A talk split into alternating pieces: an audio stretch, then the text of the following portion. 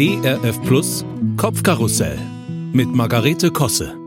Ich habe ein Problem. Und ich glaube sogar, es ist genetisch bedingt, denn mein Vater hatte es auch.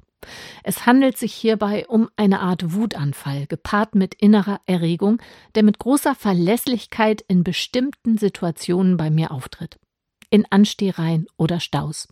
Im Supermarkt an der Kasse, da habe ich im Laufe der Jahre gelernt, ihn zu veratmen, anstatt meinem Impuls zu folgen und ständig auf die scheinbar kürzere Warteschlange umzuschwenken.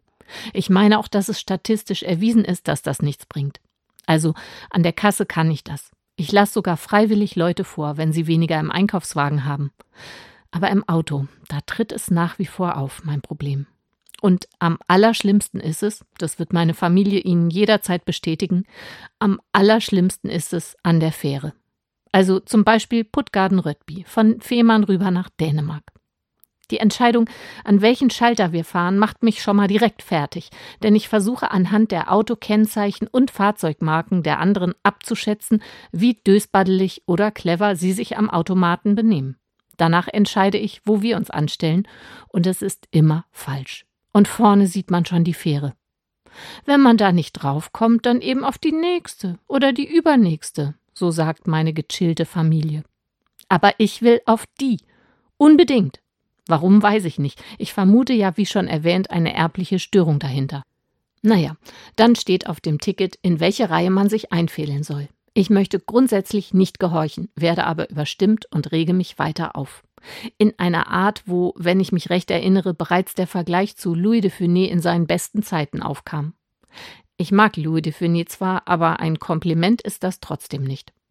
Letztes Mal sind wir tatsächlich als aller allerletztes Auto noch draufgekommen. Wir standen quasi hinten auf der Rampe bei offener Klappe. Das war mir dann aber auch nicht recht. Sind Sie sicher, dass das so sein soll? fragte ich die beiden Gelbwestenmänner der Fährlinie. Ach ja, zu 50 Prozent ist das bislang immer gut gegangen, sagt der Jüngere ungerührt. Na toll. Eine Erfahrung der ganz anderen Art hatte ich vor kurzem, als ich nachts in einem fetten Stau auf der A4 steckte. Da machen die einfach von drei auf einspurig. Und das um Mitternacht, wo man doch mit nix mehr rechnet.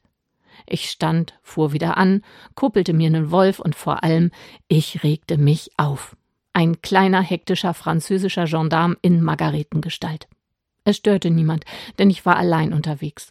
Um mich irgendwie abzulenken, schaltete ich den CD-Player ein, und dabei passierte etwas Ungewöhnliches. Meine Stimmung änderte sich schlagartig. Statt Musik hörte ich gesprochene biblische Wahrheiten aus einem Hörbuch. Es heißt Vater, ein Blick in das Herz Gottes, geschrieben und gelesen von einem Schweizer Theologen namens Gary Keller. Es ist ein Buch, was alle Familienmitglieder bei uns im Regal stehen haben und lieben.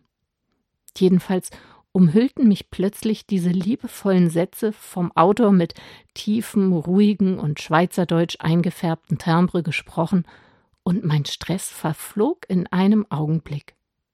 Mein Mann rief an, um mir im Stau ein bisschen Empathie zu schicken. Du, mir geht's gut, sagte ich. Total gut.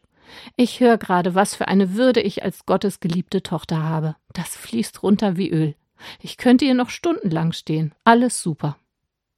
Am nächsten Tag schrieb ich in die Familiengruppe, welche CD sie nächstes Mal einlegen müssen, wenn wir wieder an der Fähre stehen. Ob sie's tun, weiß ich nicht. Sie mögen Louis de Funès schon auch ganz gerne.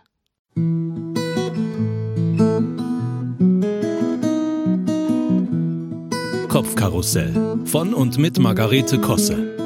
Auch in der Audiothek oder als Podcast auf erfplus.de.